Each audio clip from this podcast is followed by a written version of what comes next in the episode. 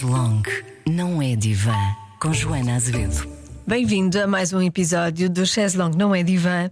Aconteceu uma coisa muito engraçada. Uh, houve reações ao episódio da semana passada que falava, uh, era uma mensagem de alguém que uh, não conseguia encontrar uma relação que satisfizesse as suas expectativas, que as expectativas eram uma entrega total, uma relação de fusão, viver tudo a dois. Desta vez uh, tivemos reações. Tivemos duas reações, duas mensagens de pessoas completamente opostas. Não uh, conseguem ligar-se uhum. Uh, nas suas relações. Nós vamos falar de uma em particular, mas eu não queria que a outra mensagem deixasse de ser referida. Uhum. É, então, esta pessoa tem uma relação, mas ele queixa-se dela o excluir da vida, de não ter intimidade. Portanto, está, mas uh, não está. E ele, ela diz que não é sequer uma queixa, é uma constatação de como ela é. E, portanto, e fala sobre isso. Ama-o, mas não o inclui na vida dela. Familiar, amigos. E ela diz isso, e agora vamos àquela, uh, àquela mensagem mais específica uh, da qual vamos falar. Então, a mensagem diz assim: Acabei de ouvir o episódio desta semana do Chaise Long e como pediram, aqui estou eu para apresentar o meu caso. Uhum. e que parece ser o oposto do que narraram hoje. Tenho 39 anos, não tenho qualquer relação neste momento e, fazendo bem as, as contas, estou solteira há 7 anos. Neste período tive alguns envolvimentos não oficiais, mas nenhum deles me fez sentido assumir porque sentia que não era a pessoa indicada para mim e ou porque percebia também pelas atitudes que a pessoa não queria nada sério. Pensando bem, houve um homem com quem desenvolvi uma relação mais próxima e prolongada, mas acabei por me afastar porque começou a pedir mais tempo e atenção, precisamente numa fase menos boa minha e uh, em que precisava de mais tranquilidade e ele sabia o que estava a acontecer. Quando olho para trás, sendo fruto de uma relação em que a violência foi uma constante até aos meus sete anos, à altura em que a minha mãe fez as malas e recomeçou do zero com os filhos, pergunto-me se este meu comportamento não será um mecanismo de autodefesa ou se estarei simplesmente a atrair homens com tendência a serem demasiado dependentes, o que faz com que me afaste, uma vez que me considero uma pessoa bem independente. Costumo dizer que tenho dificuldade em pensar a dois. Estando sozinha, faço planos com amigos e familiares sem ter de perguntar ao outro se concorda ou se tinha pensado noutra coisa. Confesso que às vezes sinto falta de um companheiro com que partilhar frustrações, alegrias, experiências, etc. Mas depois começo a pensar nos vieses de ter uma relação e concluo que estou melhor assim. Uh, isto chega a tirar-me vontade de conhecer pessoas. Obrigada pelo vosso tempo e fico a aguardar ansiosamente pelos comentários. Aí temos muitos comentários para fazer. Então não temos. Esta é uma, é uma mensagem muito rica, não é? Uh, e há e como... Gostamos de mensagens assim, não é? Adoramos mensagens Sim, assim. com a história toda. Um contexto que é para Sim, um contexto. pegar uh, e poder também comentar com, com mais sumo. É? Sim. É? Eu, houve alguma coisa que te uh, chamasse a atenção assim, primeiramente? Uh, consigo identificar-me bastante com o discurso desta uhum. nossa ouvinte, muito mais do que a da anterior, Sim. porque sempre foi assim um bocadinho de evitar intimidade a mais. Aliás, eu disse uhum. isso na, na, semana passada. E portanto identifico muito com esta nossa ouvinte. Também entro, entro uhum. dificilmente nas relações. Ok. É-me difícil, tempo. preciso muito tempo e estou quase sempre melhor sozinha. Estás bem acompanhada contigo. Sim, sabes, uma, uma das coisas que eu disse ao meu atual uh, namorado, marido, pronto, a pessoa com quem estou, hum. que já estou há muitos anos. Uhum. Uh, na altura, no início, eu disse-lhe uma coisa que ele não percebeu muito bem, mas foi um elogio. Eu disse-lhe: é tão bom estar contigo como estar sozinha. Uhum. E eu acho que foi, foi aí que eu percebi que, que a relação é podia avançar. Pois. E ele depois entendeu o que é que se queria dizer. E depois ele entendeu. Até porque ele também é assim, uhum. do género, portanto, uhum. pronto. Pois, porque eu acho que uh, esse contexto não tem sempre, aqui no, no caso desta mensagem, uh, a ouvinte liga isto a uma situação de violência doméstica que viveu em pequena, uhum. em casa com os pais. Não tem que ser sempre assim. É? De facto, nós podemos estar bem acompanhados connosco, até porque hoje em dia, é? pelo menos quando eu era miúda, eh, estar em casa era uma seca, não é? Havia um- uma televisão com dois canais. Sim. E pronto, e depois a gente jogava aos jogos e às, às bonecas, quem, quem jogava e quem brincava, mas- e depois pronto, vinha ao tédio. não é? Ah, e depois íamos para a rua ah, e pronto. Hoje em dia nós conseguirmos estar, eh, a vida permite-nos estar muito bem acompanhados, não é? Se, temos essa capacidade, e é de facto uma capacidade importante de desenvolver, a pessoa está consigo mesma, conseguimos ler, ver séries, conseguimos estar, se quisermos, estarmos sozinhos, mas em contacto com o outro, não é? Pois, exatamente. Resta saber também que solidão é esta, não é? Porque porque estamos em casa sozinhos, ou seja onde for sozinhos, mas depois estamos sempre em contacto, ou nas redes, ou com o outro, né? não é bem uma Não é bem estar não é sozinho. bem estar sozinho, não é? Mas, eh, mas também é normal, tendo em conta a vida que vivemos, que nós estejamos bem eh, acompanhados pela nossa própria eh, companhia. A questão aqui, que parece-me que é a que o ouvinte coloca, é quando isso vai à van la lettre, não é? Quando isso vai eh, mais longe ao ponto de pá, estou tão bem sozinha que não quer ninguém. Aí Sim, não me é apetece o- conhecer ninguém. diz, Exatamente, não, exatamente. conhecer e ninguém. aqui, eh, é- aqui talvez haja coisas para dizer, sempre lembrando que, bom, a gente o que sabe é o que vai dizer, o que sabe é o que a, é o que a ouvinte diz e vamos especular um bocadinho, não é? Sim. Ah, mas eu fiquei logo. Sabes que eu gosto de olhar para as palavritas. Tu, eu que- sei, eu sei. Tu gostas de, de dissecar Gosto. letra por letra. Gosto. Porquê é que escolhi um J e não um F? Exatamente. E começo logo por dizer por, eh, o que me chamou, eu tento estar atento ao que me vai chamando a atenção. E o que me chamou logo a atenção é quando ela diz: tenho 39 anos, não tenho qualquer relação. Não é? É, e, e isto a mim soou-me a, a mesmo uma coisa árida. Não tenho qualquer relação. Podia ter dito, não tenho nenhuma relação, não é? E eu acho que nós não escolhemos as, as, eh, as palavras que usamos, escritas ou faladas, ah, por nada, não é? Elas estão aqui. E a sensação que eu, que eu fiquei é uma certa aridez na vida relacional desta mulher. Eh, Mais uma vez, não sei se é assim, estou a ver, eh, estou aqui a analisar a mensagem. Ela diz: não tenho qualquer relação, é como se não tivesse nenhuma, de Sim, todo. não tenho. nem nem romântica, nem outras. Odeio pessoas. Odeio pessoas, larguem-me. Exato. Ah, depois, ahm, também fiquei curiosa com o que é que é um envolvimento não oficial.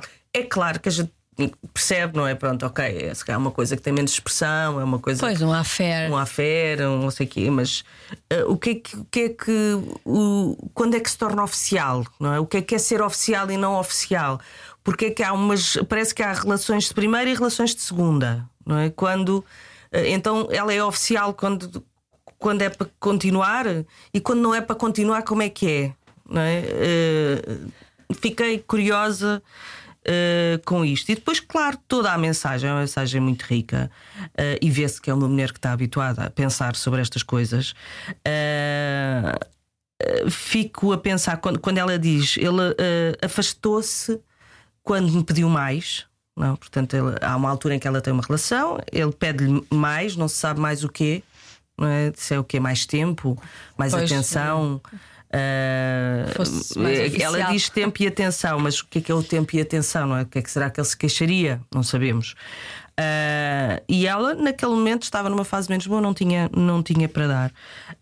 Um, mas eh, quando ela diz eh, precisava de mais tranquilidade, eu fiquei a pensar até que ponto é que para este ouvinte estar em relação não é eh, não estar tranquila, não é? Ou seja, eh, estar numa relação é igual a intranquilidade, não é? E eu acho que muitas vezes é isso que afasta as pessoas de se poderem ligar realmente, porque estar em relação e estar ligada são coisas diferentes. Eh, às vezes nós temos relações que, pronto, relações mais ou menos pronto, de apego, de amizade, um- umas mascaradas de relações românticas, outras não, mas ah, acho que ah, há, há muitas pessoas que ficam muito in- intranquilas quando estão numa relação porque sentem que de algum modo desaparecem, não é? Porque parece que estar ligado ao outro é estar a trabalhar para o desejo do outro, neste sentido.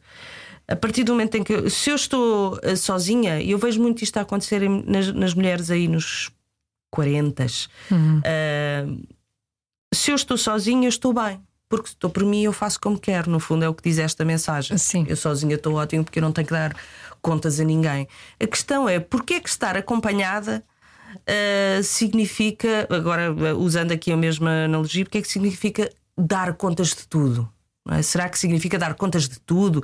Será que significa que perde esta liberdade? Será que a pessoa não pode ser livre dentro de uma relação? Não é? Porque eu acho que isso é o que faz com que as relações implodam, que é Hum, Então, espera lá, eu quando era solteira, eh, enfim, jantava com amigas, viajava, fazia uma série de coisas e agora que estou numa relação não posso porque há uma relação. Sim.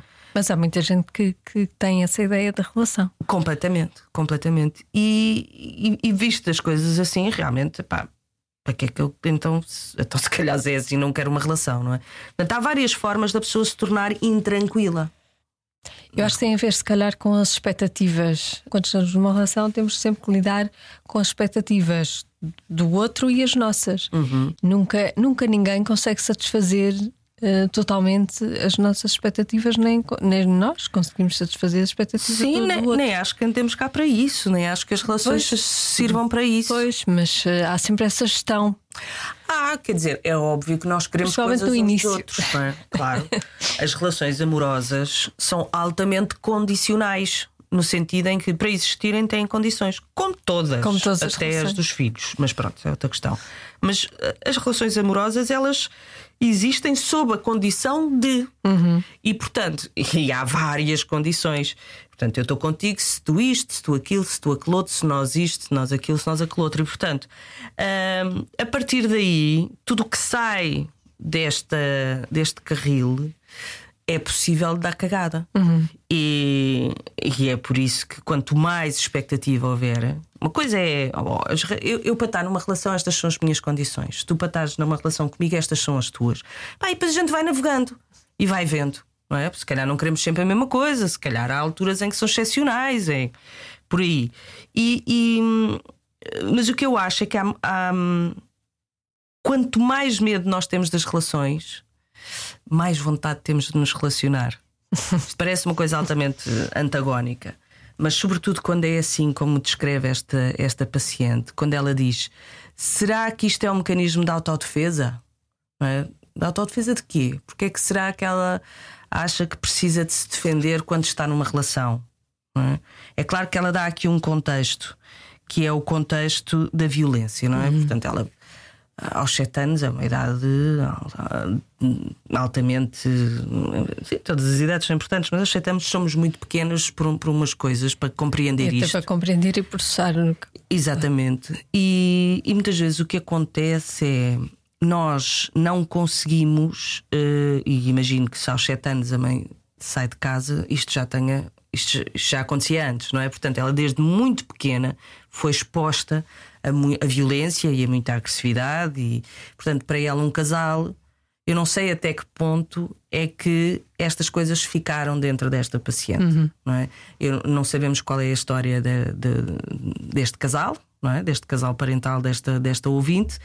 Ah, o que sabemos Mas é não que é uma ela história de tranquilidade. não é uma história de tranquilidade. não é? Vamos imaginar, e isto, isto é importante, eu acho que referir, que é da mesma maneira que nós conhecemos o amor no modo como somos amados, nós conhecemos também pela primeira vez o que é um casal através do nosso casal parental.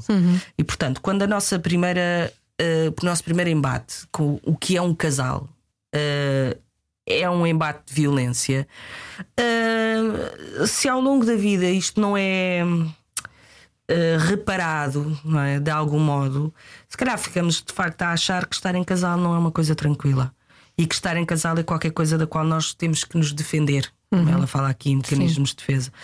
E de facto, quando nós somos pequenos, eh, nós temos necessidade de, entre outras coisas, colocar a nossa agressividade para fora, porque é uma agressividade natural que as crianças têm e que serve para. eh, é uma forma de afirmação do seu eu.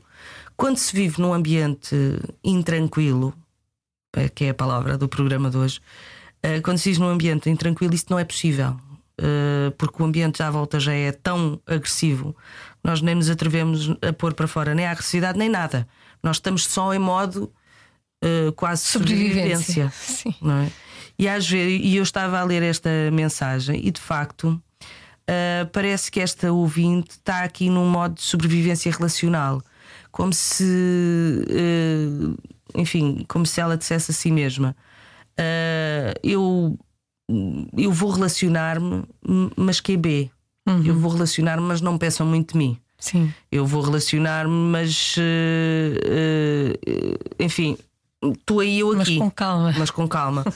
Quando ela diz, confesso que às vezes sinto falta de ter um companheiro com quem partilhar frustrações, alegrias, experiências, mas depois começo a pensar nos vieses de ter uma relação.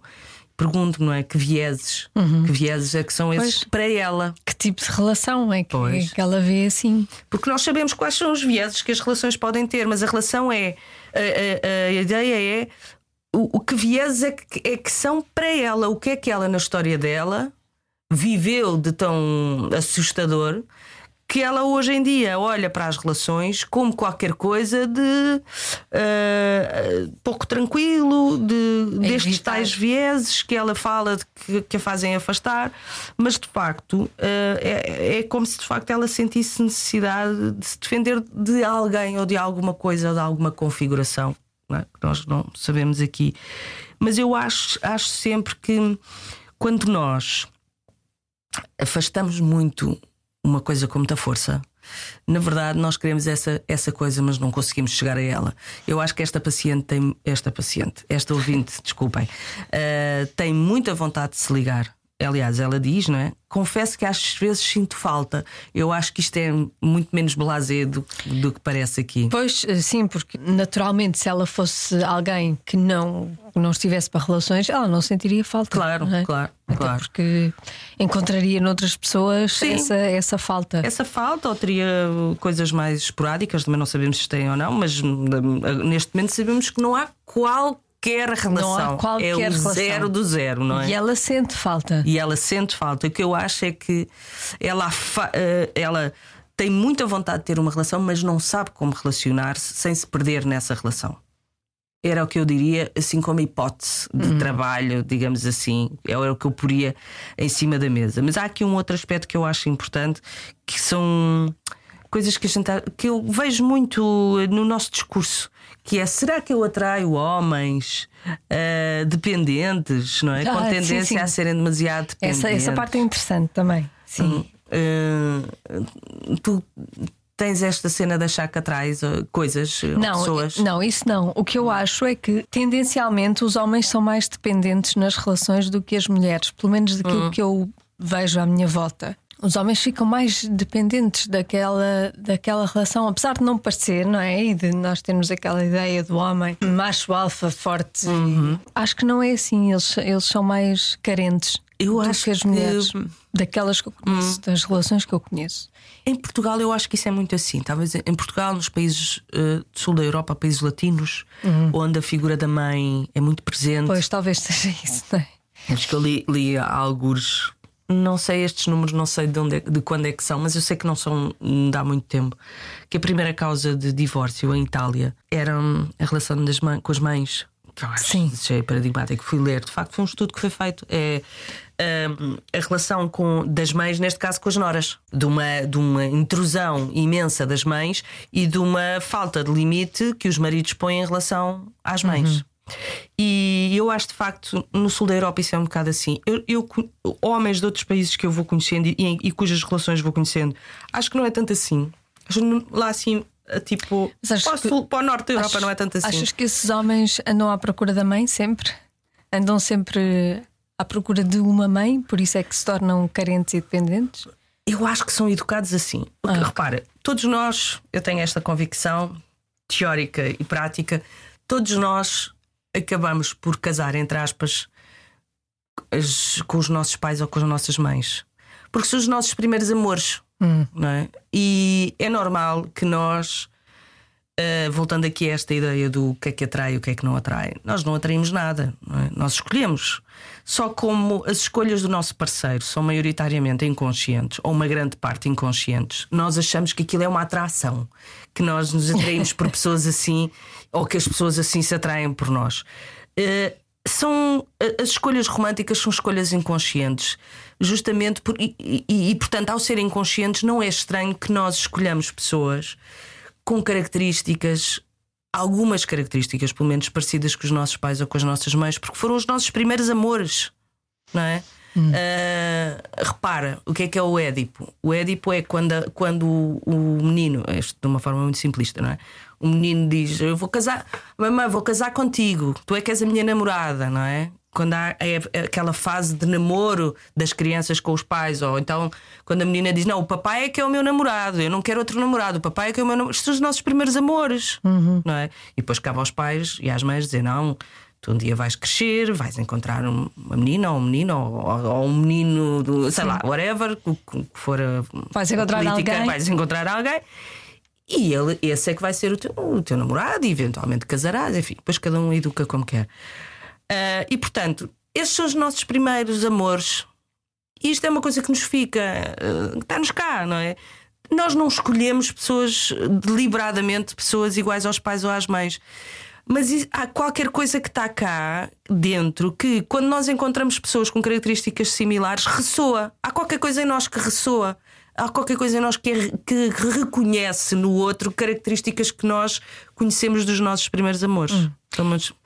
Percebo isso, hum. mas e quando não acontece? Quando a pessoa que nós escolhemos uhum. é não tem nada, nada. Oh, pode acontecer, pode acontecer. Qual é a explicação? É que nós não, não tivemos aqueles primeiros amores? Não, nós temos sempre aqueles primeiros amores, mas de facto nós não vivemos os, nem os primeiros nem nenhum os amores da mesma forma, não é? Isto hum. é, é, uma, é uma teoria, uma base teórica, okay. não é? que eu tenho confirmado, não só pessoalmente, como teoricamente e clinicamente, mas. Mas não há nenhuma explicação para o contrário. Não, pode acontecer. Pode okay. acontecer, sim. sim. Acho até acho mais raro, mas pode acontecer. Hum. É, é, claro sim. que sim, não há nada errado. Okay. Uh, e, e, é nesse sentido que eu acho que esta ideia de, de nós atraímos, nós não atraímos. Agora, de facto, há um encaixe, não é? Para cada pessoa mais dependente, há uma outra pessoa mais despachadona. Sim. É? E eu acho que os homens, e agora falando em Portugal, é? que é o contexto que conhecemos melhor, eu acho que as mulheres ainda educam muito os homens, sobretudo na minha geração. Se calhar estas gerações mais novas, isso já não vai acontecer tanto, porque as, as mães que os educam já estão mais despertas para outras coisas. Mas educam muito para uma certa dependência. Repara, eu lembro, eu tenho um irmão mais velho que tem agora 52. O meu irmão nunca fez ponta de corno em casa, porque não era suposto, não é? O meu pai também nunca fez ponta de corno em casa, não é? E portanto, eu, na verdade, eu também nunca fiz ponta de corno em casa, mas a minha mãe tentava. É? Tentava comigo, não tentava com o meu irmão. Pois. E portanto, uh, eles são educados para como não vai agora fazer o jantar, não vai agora fazer a sua cama, porque não era Eles suposto. são cuidados, não é? Eles são cuidados de uma forma, são infantilizados. Sim. É? Eles são infantilizados Uh, há, há, um colo gigante que nunca mais acaba para os homens. Isso tem coisas boas e coisas más.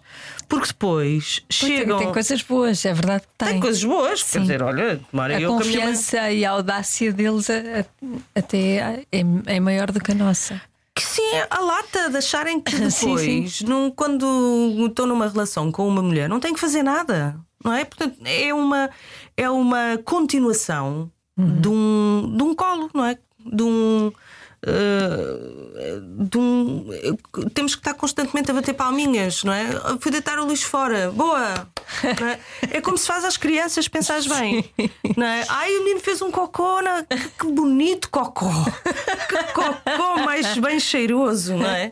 E, e eu acho que, e atenção, não tenho nada este discurso de infantilizar homens, acho que os homens uh, são infantis se quiserem, mas acho que de facto. Sim, há cada vez menos também. Sim, eu tenho muita Sim. fé neste aspecto, tenho muita fé nestas novas gerações que sejam mais. Porque há outras formas de cuidar. Claro. Não é? Pôr limites e dizer: Oh, então, o que é isso? Sair de casa sem fazer a cama? Não, faz, faz a cama, arrumas a tua louça, limpas o teu quarto, não é? na medida daquilo que é a responsabilidade de cada um. Uh, ninguém não se, está, não se espera que aos 10 anos vá trabalhar, como era há, há não sei quantos anos, mas espera-se que aos 10 anos possa arrumar a sua, claro. a sua roupa, não é? Como tu com certeza farás com o teu filho. Há coisas Exato. que são da responsabilidade dele, há outras que são da responsabilidade dos pais. E no, no, no, nas gerações anteriores isso não acontecia. Portanto, os homens chegavam às relações que e as relações românticas, digamos assim, têm muito das relações parentais e, sobretudo, têm muito das relações das parentais, das que tivemos com os nossos pais e das que vimos os nossos pais ter uns, um, um, com, um, um com o outro. Portanto, isso aparece de lá claro. tudo. É? E, portanto, também não estão para se chatear. E as mulheres, por seu lado, uh, como eles são um bocadinho atados em algumas coisas, é pá, uh, pronto, deixa estar que eu faço. E o deixa estar que eu faço, deixa estar que eu faço quando dás por ti, aquilo és tu a fazer tudo. Uhum. E, e, portanto, há aqui, eu acho que rever estas situações de parte a parte. E, e isso também não é só uh, no, do ponto de vista pragmático, mas emocional. Emocionalmente também há uma impreparação, infantilização claro, do homem. Claro. Por isso é que é mais carente, por isso é que é mais dependente. Quando tu.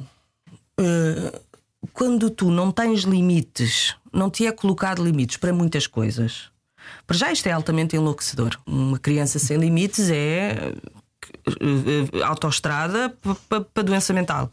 Porque as crianças precisam ter limites, elas precisam de saber eh, até onde é que podem ir, porque elas não sabem. Não é? Eh, e portanto, se ninguém lhes diz não faças isso, se elas não se frustram, se elas não se chateiam, se elas não se entediam, se elas têm tudo, crescem crianças que vão deprimir. Mas vão, vão deprimir porque epá, não há desejo. Não é? Vamos, vamos de falar disso depois no outro episódio, uhum. mas eh, sem desejo não há. O desejo é o motor da vida. Se as crianças têm tudo e não se pode e não, não se chateiam com nada, pode, eh, de certeza, oh, pronto, enfim, seguramente ou com mais propriedade vão deprimir. E portanto, hum, se, os, se, se, os homens são uh, educados para não serem incomodados vão querer continuar a não ser incomodados nas suas relações todas, não só nas românticas, mas todas. Uhum. E portanto, isso é uma forma de infantilização, sim, de se tornarem, uh, sim. Uh, infantis, não é? Que sabes aquelas pessoas que não podem ser incomodadas com nada. É para não me com isso. Não é? Tem muito pouco, muito pouca resistência a qualquer coisa da vida. Qualquer coisa os belisca imenso. Qualquer coisa é, é é altamente uh, passível de, de, de, sofrimento e de, são de facto pessoas que tiveram pouca habituação a isso. Claro que o oposto disto é não tem que ser um sofrimento imenso, não é isso? Mas a vida traz sofrimento e traz uh, chatice e traz chatices para as crianças, mesmo em situações normais, tem que trazer. Elas têm que. Uh, repara, quando nós estávamos em casa uh, entediados à noite. À noite não podíamos sair porque somos crianças, entediados, só ver uma merda de dois canais na televisão e tu já tinhas brincado tudo com as bonecas. O que é que ias fazer? Nada, aguentavas-te, uhum. não é? Aguentavas-te, aguentavas-te à jarda porque não, não, não havia como. E esse aguentar é fundamental. É fundamental para a, nossa, para a constituição de um eu sólido e é fundamental na relação contigo mesmo e logo com os outros. Portanto, voltando aqui à, à, à mensagem, uh, eu acho que ela não atrai, porque acho que ninguém atrai, e, e acho que esta ouvinte. Uh, tem mesmo muita vontade de se relacionar, mas precisa de aprender a relacionar-se uh, sem desaparecer na relação. Eu quase que apostaria que isto também terá muito a ver com. Repara, uma mãe que aos 7 anos agarra nos filhos e sai de casa é preciso muita força, claro. não é? Por um lado. Por outro lado, eh, não sabemos o que é que esta ouvinte viu. Não é? Provavelmente viu uma mãe a sofrer bastante uh, numa relação com um outro homem que era o pai, e eh, quer dizer, acho que era o pai, mas viu que numa relação as mulheres sofrem. É? E a única forma que tem de não sofrer é sair. Hum. É? E portanto é o que ela faz. É. Uh, aqui, mas não me Evita. peças muito. Evita. Não, é? não me peças muito, porque se pedes muito, eu vou à minha vida. É? Que foi o que ela, que ela, ela fez antes. Foi o que ela fez antes. E portanto, Uh, isto são tudo coisas, são uh, formas inconscientes de operar, uh, que é preciso que isto seja visto para que as pessoas possam aprender a estar numa relação de uma forma não, não codependente, uhum. na, na, nesta dependência mais maligna, digamos assim, mas interdependente que é isso, é assim que nós todos, pelo menos, deveríamos viver, não é? Na Sim. dependência eh, uns dos outros, mas uma dependência benigna, que é aquela dependência de eu gosto de ti, tu gostas de mim, e precisamos uma da outra para alimentar esta relação e para esta relação gostamos de estar. Mas também há uma certa necessidade nós sozinhos não somos ninguém. Não, não, não somos ninguém mesmo. Nós não crescemos, nós não evoluímos nós não temos uma contracena. Portanto, é este precisar que hoje em dia eu acho que é uma palavra que caiu em desuso e é, uh, é prescrita. Uh, nós precisamos uma da outra se quiser, se, para, para alimentar esta relação em que ambas gostamos de estar. E essa é, é a precisão benigna. Uhum. Uh, não é a precisão que às vezes as relações caem e, sobretudo, acho que não é, não foi assim que esta ouvinte aprendeu. Portanto, eu acho que ela deve estar em terapia, porque me Sim. parece que é uma mulher que esta linguagem é um bocadinho terapêutica e ainda bem que está e que ela aprenda uh, com a sua terapeuta ou o seu terapeuta que uma relação íntima não tem que ser uma relação agressiva e violenta. Uhum. Nem, nem tem de ser uma prisão, nem, nem tem de ser uma prisão. Sim. Tem e que é ser possível, aquilo que as pessoas é possível ter uma relação uh, e ser independente na mesma. Claro que é. Uh, aliás, nem vejo outra maneira. É preciso encontrar alguém que seja seguro o suficiente para ser uhum. também assim, não é? Uhum. E é preciso que nós difícil. sejamos seguros o suficiente também para estarmos assim na, na relação. Pois. Porque às vezes, porque queremos manter relações, achamos que Uh, não há outra maneira que não, pronto, ceder, não é? E uhum. claro, é normal que, que, haja cedências nas relações. A questão é onde e como. Uh, mas eu, eu não consigo conceber nenhuma relação que não com um grau de liberdade das pessoas uh, que estão na relação, desde logo a liberdade de estar ou não estar. Eu gostava de saber como é, como é que seria se esta nossa ouvinte encontrasse alguém igual a ela. Porque às vezes o que acontece é quando temos alguém que é o espelho, pensamos: uhum. ah, espera aí, mas como, como assim? Pois. ah, como assim? também queres ir embora? Como assim ele quer viver a vida também? Não, não é isso. que é isso? O tupete. o tupete ser igual a mim. de fazer o que eu faço. E depois é difícil perceber, ah, espera aí, eu também sou assim. Mas eu tenho que estar. Pois, só que o encaixe que eu falava há pouco é. Há sempre este encaixe de. Repara, como ela diz, ele era mais dependente. Portanto, ele era mais uhum. dependente, ela era mais independente. Acho que há sempre um encaixe, ou há muitas vezes este encaixe do seu oposto, não é? Sim. E não é, é quando dizem que os opostos se atraem, talvez atraiam, não é? Mas atraem neste sentido que é.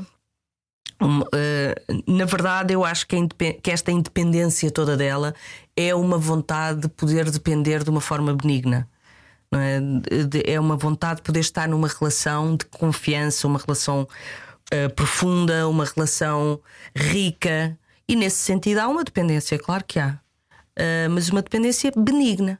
E eu acho que ela não aprendeu isso. Uhum. E portanto, estar com ela, estar para ela estar numa relação é epá, uh, dependências, psh, show.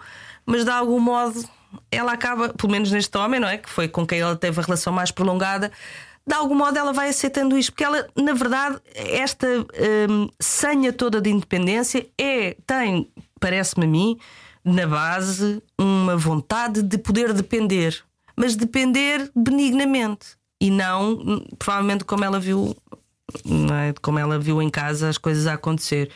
E portanto. Uh, há, há, há, muitas vezes este encaixe neste sentido uh, que é também a forma dela poder viver a, uma possibilidade de dependência, que é lidar com um homem dependente, só que depois não aguenta aquilo, não é? Um, duas pessoas independentes deste modo provavelmente nunca não dão. Não dava, não daria. Já que falas na referência que temos de, de uma relação, da relação dos nossos pais, a outra nossa ouvinte uhum. dizia que sei de onde isto vem, isto é a independência dela. Uhum. Pais que foram casados 18 anos, mas que nunca viveram juntos. Uhum. Embora houvesse a ideia de família, eles não, não estavam, não viviam juntos. Uhum. Portanto, é, é, é outro contexto. É outro contexto, sim, sim. Esse é um contexto, e também teríamos muito para dizer sobre isso, que é o contexto de até que ponto as relações dos nossos pais afetam o modo como nós vemos as nossas próprias relações.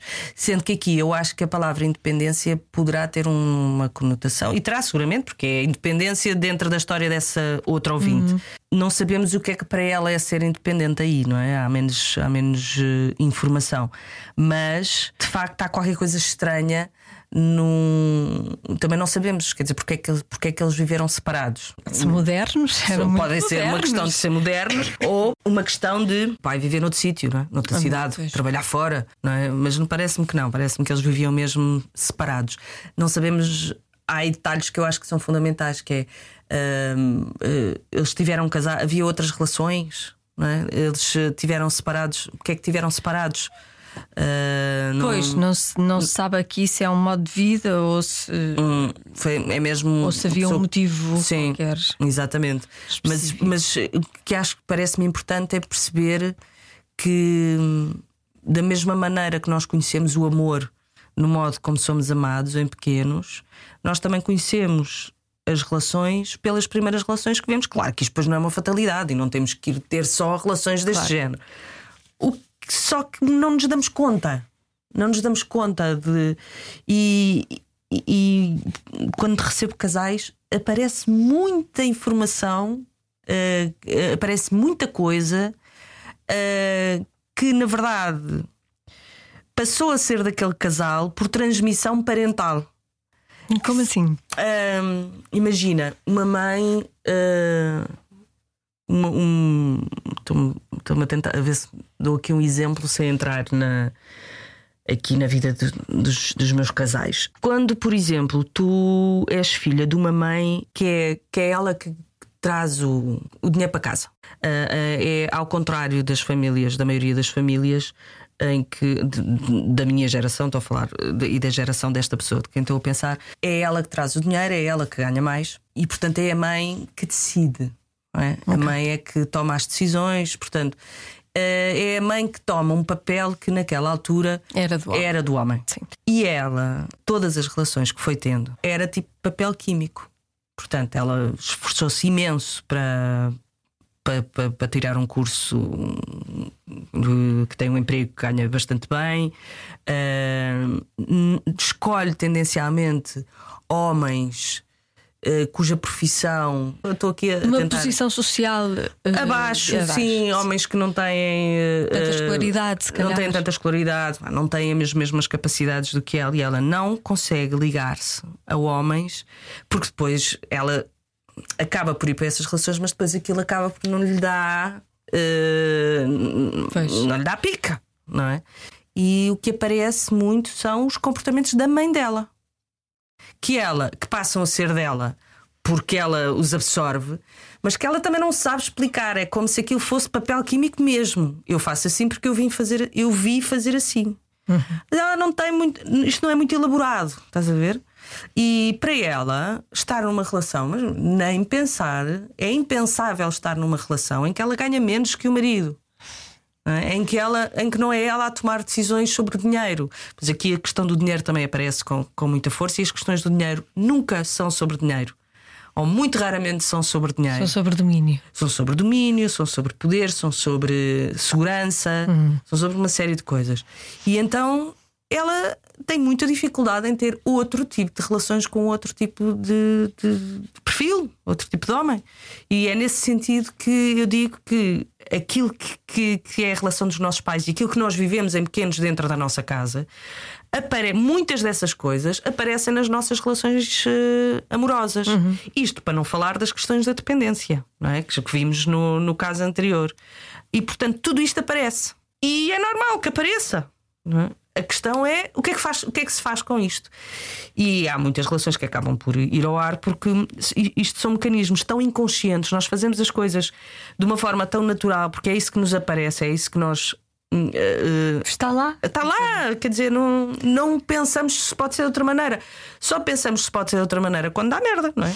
Também se não der merda, também não, não há problema, não é? Mas é porque não há problema. Se não der merda, não há problema nenhum. Mas quando dá, pronto, algumas pessoas procuram ajuda outras não. e, há- e- e passam, e as relações são também papel químico umas das outras. é? Uh, por isso é que depois se diz, ah, eu só atraio pessoas não sei o quê. Não, tu conscientemente escolhe-as. E Então vamos lá perceber uh, o que é que se procura, o que é que está nesta escolha. é? Vamos cá descascar isto para se poder ter relações de outro género. Não é que, pronto, como que, que não seja como a da ouvinte anterior, que ande sempre quero, quero ligar, mas não quero, quero ligar, mas aquilo que eu digo é que quero distância, quero proximidade, mas no fundo o que eu digo é que quero distância. Hum, enfim, tem que perceber o que é que está aqui inconsciente, porque o nosso inconsciente é fortíssimo e tem muita informação sobre aquilo que nós somos e sobre as razões pelas quais nós sentimos e agimos de determinada maneira. Ah, e é por isso que as- ah, às vezes nas, nas sessões de terapia de casal aquilo até de rebimbo ao malho. Ah, eu não trabalho com. Agora vamos. Hoje é dia de nos elogiarmos uns aos outros. Ah, Não, não faz isso. não faço esse tipo de coisas, não. Eu trabalho na merda mesmo. Na merda no Tu sentido. vai lá Vou lá chafurdar. chafurdar, sim. Tragam lá as galochas, que hoje que a gente. É, é dia de sessão, portanto vamos chafurdar na merda. Porque hum, se eles tiverem que se elogiar, eles vão se elogiar naturalmente. Não estamos ali a amestrar cãezinhos. Ah, vamos é perceber. E, e há muita merda entre os casais, há muita raiva, há muita zanga. Há pessoas que, quando chegam à terapia, já cederam em N coisas, já não podem ver né, o, o outro à frente. Isso não quer dizer que, não, que a coisa não. Às vezes já não há nada para recuperar, mas muitas vezes há. Agora, é preciso é não fingir o que é que está ali. não é? E eu deixo. que- Só não se podem, só não se batem. Isso é que não. Uh, mas o que sair, sai. é? E o que sair é com isso que a gente trabalha.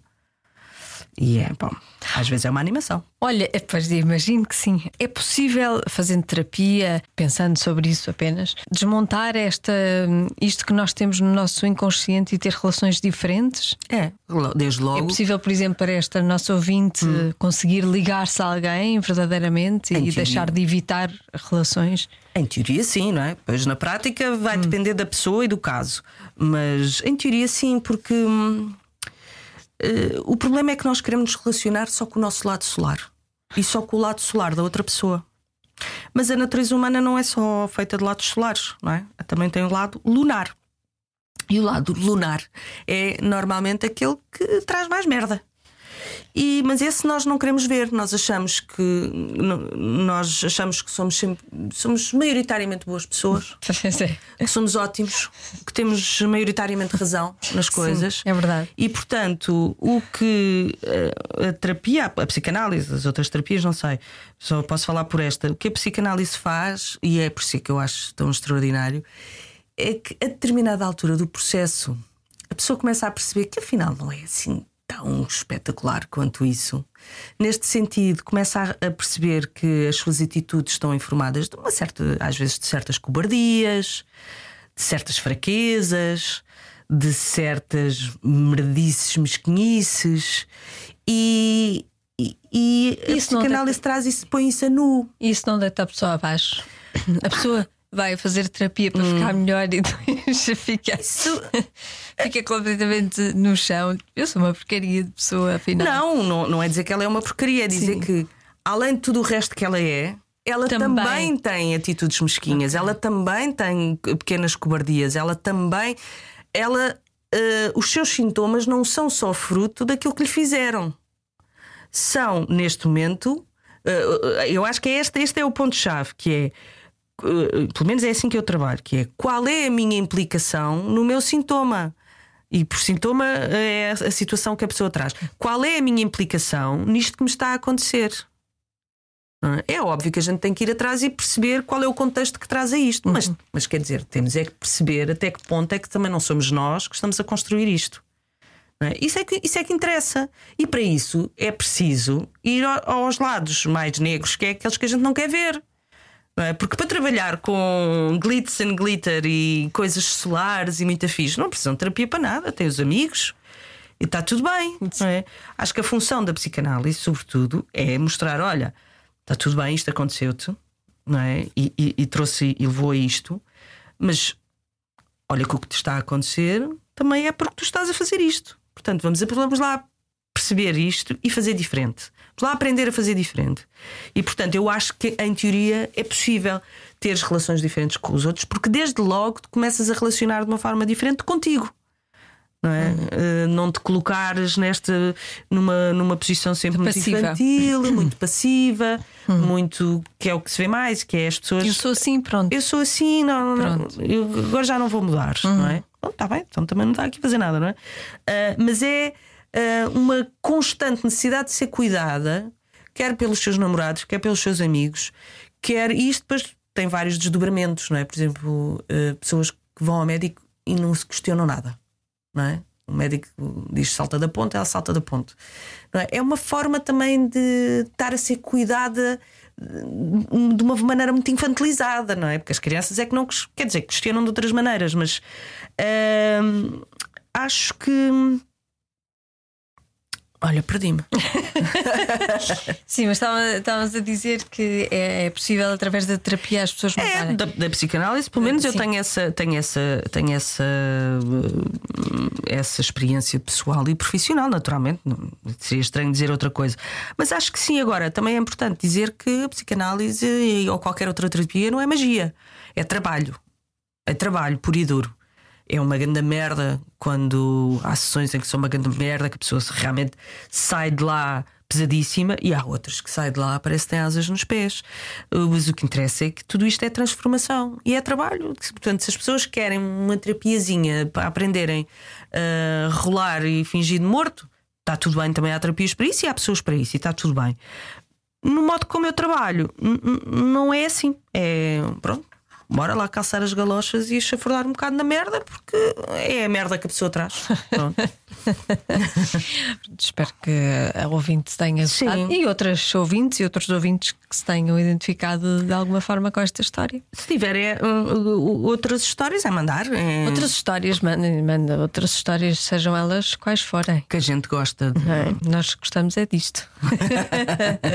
Obrigada pela reação. Pronto, até Obrigado. à próxima.